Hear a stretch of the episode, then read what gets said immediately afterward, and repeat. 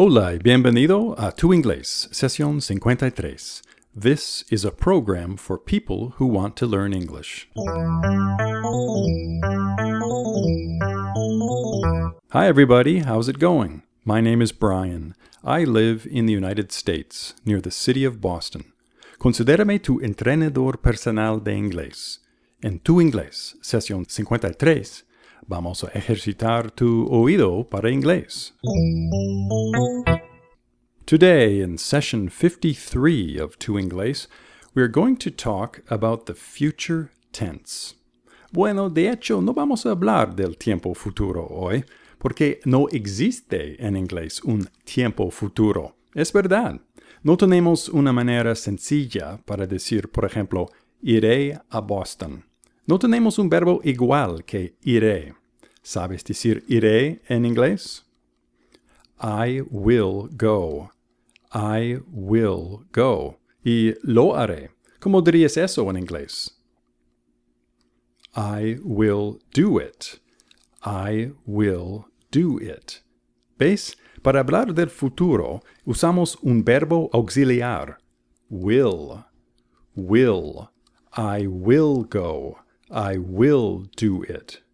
Today, in part one of Tu Inglés session 53, we will practice how to use will with our friend Cecilia in Mexico. We will also practice some other ways to talk about the future using expressions such as going to. Then, in part two, it's time for another session of What Do You Say? Cecilia will help her boss, Mr. Butts, using some of the concepts we are going to learn today about talking about the future. But first, here is a greeting we received from a Tu Inglés listener named Luisa Gleth. Hi, I am Luisa. I'm from Spain. I would like to tell you I am learning a lot with your podcast. I hope you continue a lot of time more. Congratulations. Thanks, Louisa, for sending us that greeting. Yes, we hope to continue doing Tu Inglés for a long time too. Por supuesto, oyente, puedes comprar la transcripción de este programa en nuestra página web y si eres miembro de nuestro Tu Inglés Club, recibirás la transcripción automáticamente en tu email. Hay más información sobre Tu Inglés Club en tu-inglés.com. Okay, let's find our friend Cecilia in Mexico and practice talking about the future. Hello, Cecilia. How have you been? Hi, Brian. I have been fine, thanks. And you? I'm glad to hear it. I am doing great, thank you. Cecilia, will you help us practice talking about the future? Yes, I will, Brian. Muy bien. Bueno, como decíamos, la palabra will señaliza el futuro, una intención o una predicción, una afirmación. Afortunadamente, como todos los verbos auxiliares, will es muy fácil conjugar. Por ejemplo, I will go, you will go, she will go, we will go, they will go. Qué bueno, Brian, el verbo no cambia, solo el pronombre. Así es. Así que, ¿cómo dirías? Ella encontrará su bolso. She will find her purse. She will find her purse. Right. She will find her purse. Y ellos aprenderán rápido. ¿Cómo se dice eso? They will learn rapidly. They will learn rapidly. That's right. They will learn rapidly. Pero el inglés, como sabes, es un idioma rebelde. Dime, Cecilia, ¿cómo dirías no iré mañana? I will not go. I will not go tomorrow. Very good. I will not go tomorrow. ¿Y sabes decir eso usando la contracción de will not? Mm, I willn't go tomorrow. No, that sounds funny. Is it I want to go tomorrow? Sí, la contracción es un poco rara. En lugar de decir won't, decimos won't, won't. Okay, I won't make that mistake again. I won't say willn't. I will say won't. Very good, Cecilia. Entonces, ¿cómo dirías no llamaré a mi madre hoy? Mm, I won't. I won't call my mother today. I won't call my mother today. Right. I won't call my mother today. I won't do it. But I will call her tomorrow. I promise, Mom. Okay, so won't is a strange contraction. But conjugating verbs with won't is easy. However, sin embargo, however, sometimes hearing the future tense can be difficult. We almost always use will in the contracted form. En lugar de decir I will, decimos I'll. I'll. I'll be there in a minute. I'll come right away. Cecilia, hay una palabra en inglés que rima con I'll. ¿Sabes qué es? Um, aisle, es decir, pasillo. Correcto. Pasillo en inglés es aisle. Se escribe A-I-S-L-E. Aisle. Suena exactamente como la contracción de I will. I'll be in the next aisle. ¿Estaré en el próximo pasillo? That's right. I'll be in the next aisle. It's kind of confusing, isn't it? Y Cecilia, hay una palabra en inglés que rima con la contracción de we will. ¿Qué es? We will. Mm, will is the contraction. Uh, will. La palabra es will, como rueda. Exactly. Wheel. We'll have to turn the wheel. ¿Tendremos que girar la rueda? Sure, we'll have to turn the wheel. Y hay otra contracción de will que puede ser confusa. He will. ¿Cómo dirías he will como contracción?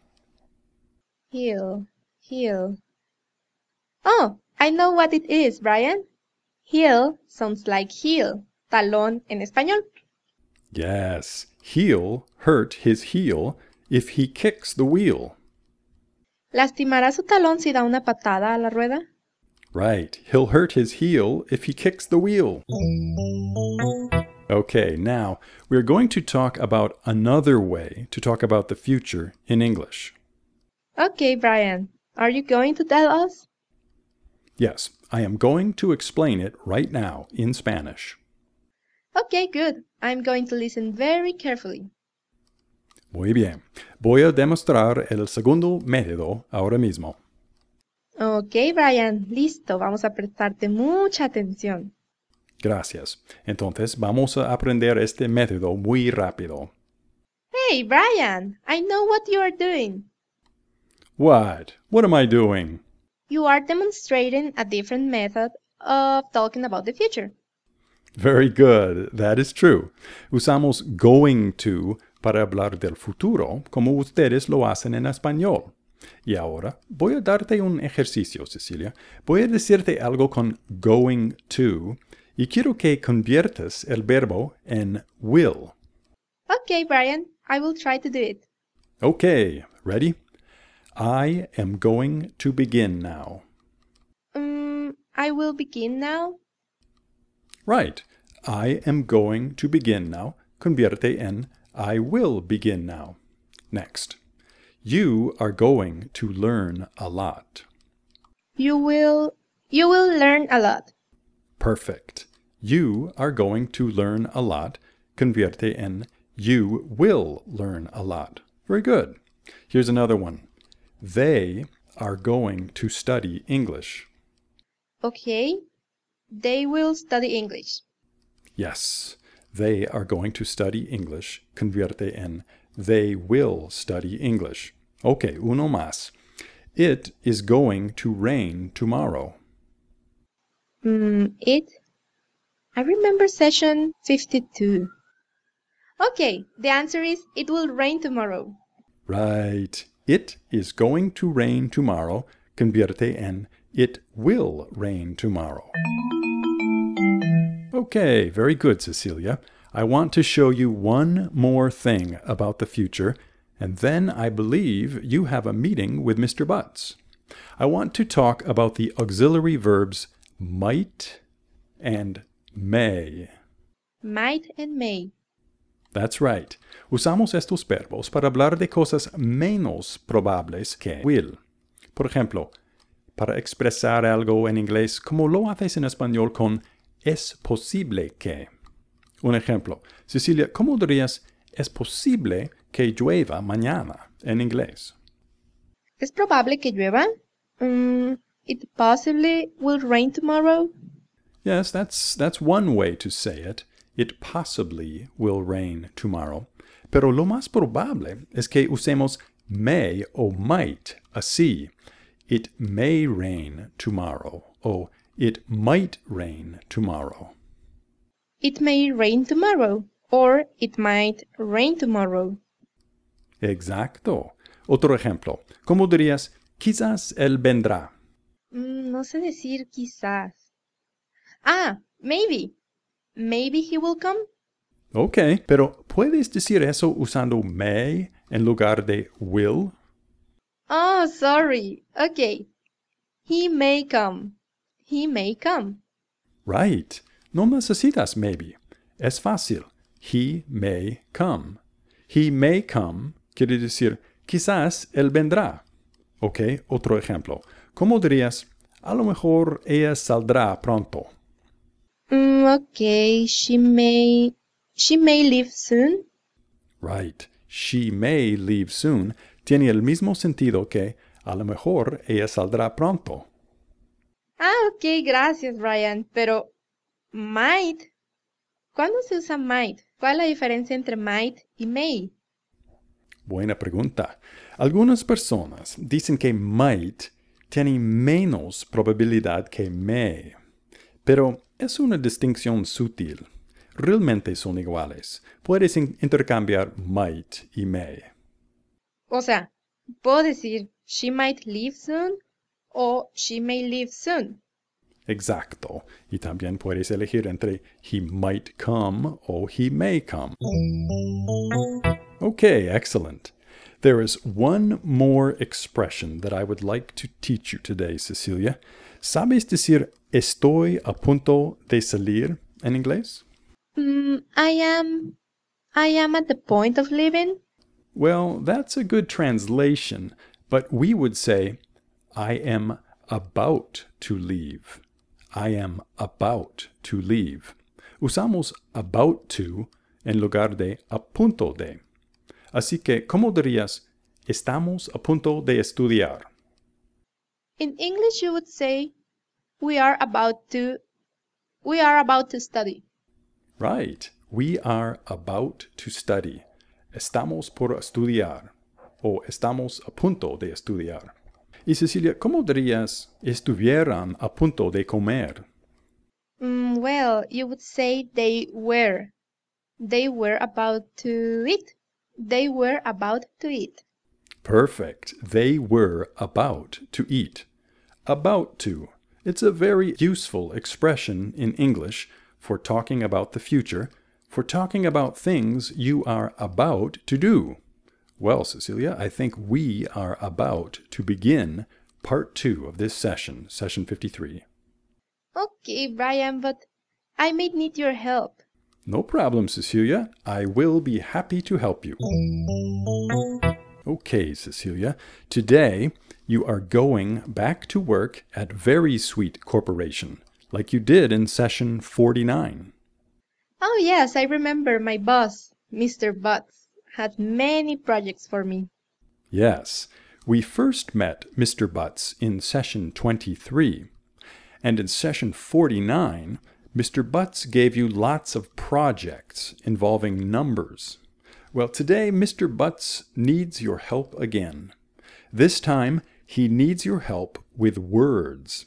Y oyentes, esta parte de la sesión es bastante avanzada, así que no te preocupes si no puedes entender todo, ¿ok? Ok, vamos. So, you are in your office at Very Sweet, and the phone rings. It is Mr. Butts. He sounds very far away, and he sounds like he is in a hurry, Él tiene mucho afán. Cecilia, are you a creative person? Well, yes, I like to think I am creative. Okay, I need your help. Sure, Mr. Butts, but where are you? I am in China, Cecilia. I am in Wuhan, China, to be exact. Huh? You're very far away, Mr. Butts. What are you doing in China? I am meeting with Ching Chong Products. Have you heard of Ching Chong Products, Cecilia? No, I haven't, Mr. Butts. Well, you are going to hear a lot about Ching Chong Products in the future. I am about to sign a big contract with them. A big contract. That's great, Mr. Butts. Congratulations. Thank you, Cecilia, but it's not a done deal yet. Cecilia, vas muy bien. Pero, ¿lo entendiste? ¿Qué quiere decir a done deal? ¿Es un trato hecho? Exacto. Siga así. If we are lucky, starting next month, Ching Chong Products is going to use Very Sweet in their sugarless fortune cookies. It will be a big opportunity for this company. Oh, that's wonderful, Mr. Butts. Cecilia, ¿de verdad? ¿Lo entendiste? Creo que sí, Brian. Él me dijo que hemos firmado un contrato grande con una empresa en China. Ellos hacen galletas chinas con mensaje por dentro. Cecilia, the Chinese fortune cookie market is huge. It's huge. But I need your help. Sure, Mr. Butts. How can I help you? Well, you know what a fortune cookie is, right? Yes, Mr. Butts. I love fortune cookies. Very good. Then you know that a fortune cookie has a little piece of paper inside. Yes, Mr. Butts. And on that piece of paper is a message. A message about the future. That's correct, Cecilia. A message. And this is where I need your help. I need you to write some fortune cookie messages Me, Mr. Butts? Why me? because I made a promise to Ching Chong Products. I told them that we would provide them with more than just artificial sweetener. I told them we would also provide them with messages for their cookies. But, Mr. Butts, my English isn't very good.